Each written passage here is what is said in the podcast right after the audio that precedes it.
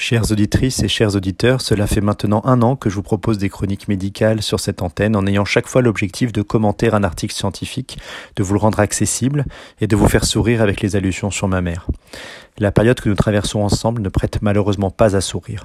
L'attaque terroriste en Israël, les massacres perpétrés à Be'eri, Reim, Kfaraza, les réactions choquantes de certains responsables politiques français incapables de condamner ces assassinats, les manifestations dans plusieurs capitales occidentales plaidant l'extermination de notre peuple me donnent envie de pleurer. Et le deuil de ma mère, Baruch Dayana Emet, décédée juste avant ces événements, ne facilite pas les choses. Pourtant, nous allons continuer à parler de science et je continuerai à parler de ma mère car c'est ainsi que la lumière perdure. Et je vous parlerai donc aujourd'hui de la chirurgie de guerre appliquée aux populations civiles. Il s'agit d'une chirurgie particulière que connaissent les chirurgiens civils et militaires proches des zones de conflit. C'est aussi une chirurgie qui nous a été enseignée à l'assistance publique des hôpitaux de Paris suite aux attentats du 13 novembre. Le principe de cette chirurgie repose sur deux observations. Premièrement, les armes de guerre entraînent des traumatismes pénétrants à haute énergie avec des lésions soit fatales, soit complexes à réparer. Et deuxièmement, le temps est compté. L'arrivée massive et continue de blessés graves doit être gérée. Comme nous l'avait enseigné un chirurgien militaire, si nous faisons une belle chirurgie parfaite pour pouvoir sauver et réparer un blessé complexe, cela nous prend facilement 4 à 8 heures de bloc opératoire, le temps pour des dizaines et des dizaines de patients de décéder aux urgences en nous attendant. Le but est donc de trier les patients de n'opérer que ceux qui ont une chance d'être sauvés, puis d'aller vite, de réparer ce qui présente une menace vitale immédiate et de passer au suivant. Le premier point est le plus difficile, identifier ceux qui ne peuvent être sauvés. C'est médicalement très complexe et nerveusement atroce. C'est la tâche qui doit être confiée au médecin ou chirurgien le plus expérimenté de l'équipe. Ensuite, ne réparer que ce qui représente un danger immédiat. Cela s'appelle le damage control. C'est clamper l'artère qui saigne et suturer sans faire de réparation compliquée. C'est agrafer les plaies de l'intestin et laisser parfois le ventre ouvert pour éviter la péritonite. C'est stabiliser les fractures et arrêter les hémorragies sans même prendre le temps de revasculariser les membres.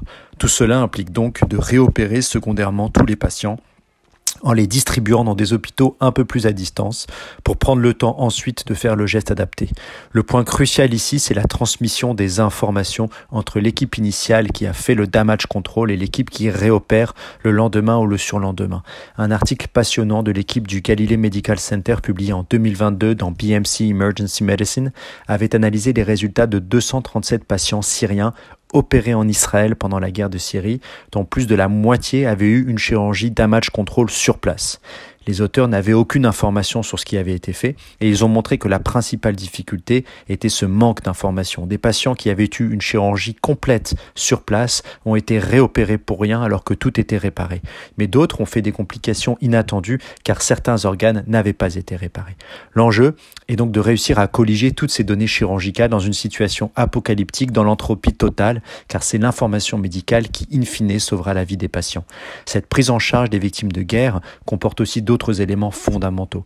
La prise en charge de la santé mentale, du syndrome post-traumatique et la prise en charge des séquelles fonctionnelles et esthétiques. Un autre papier de la même équipe euh, de chirurgie plastique de cet hôpital avait mis en exergue les conséquences infectieuses et fonctionnelles des plaies délabrantes présentées par près de 200 Syriens, dont plus de 40 enfants traités en Israël entre 2013 et 2017.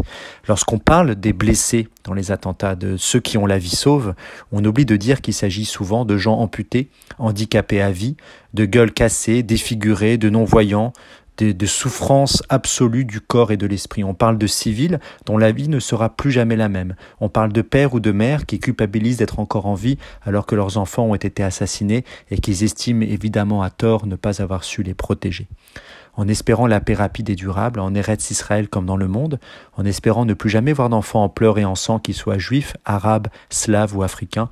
Je vous souhaite une journée de paix sur RCJ.